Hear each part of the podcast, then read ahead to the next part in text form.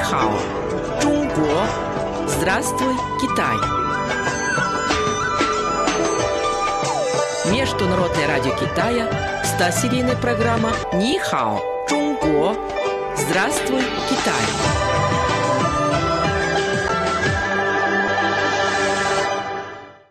Слово на сегодня. Чунчоуде – праздник Срединной осени. Малин, посмотри, какая сегодня полная и яркая луна. Наверное, совсем скоро праздник середины осени. Уже завтра мы будем отмечать этот праздник. По-китайски он называется Чун Чу Я приглашаю тебя к нам в гости. Спасибо, я обязательно приду.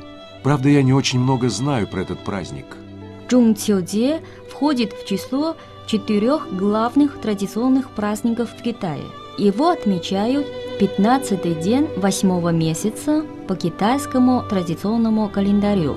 Восьмой месяц – это середина осени, а 15-й день – середина этого месяца. Джунчоде называют еще и праздником Луны.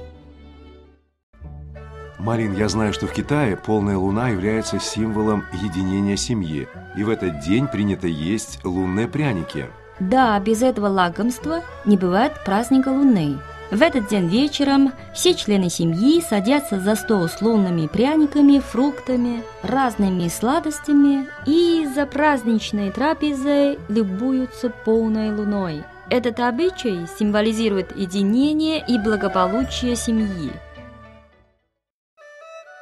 Джунчоуде – один из самых любимых праздников в Китае – ты знаешь, история Джунцюдзе насчитывает более тысячи лет. В народе бытует много легенд, связанных с этим праздником. Одна из них о том, как Чан-э улетела на Луну.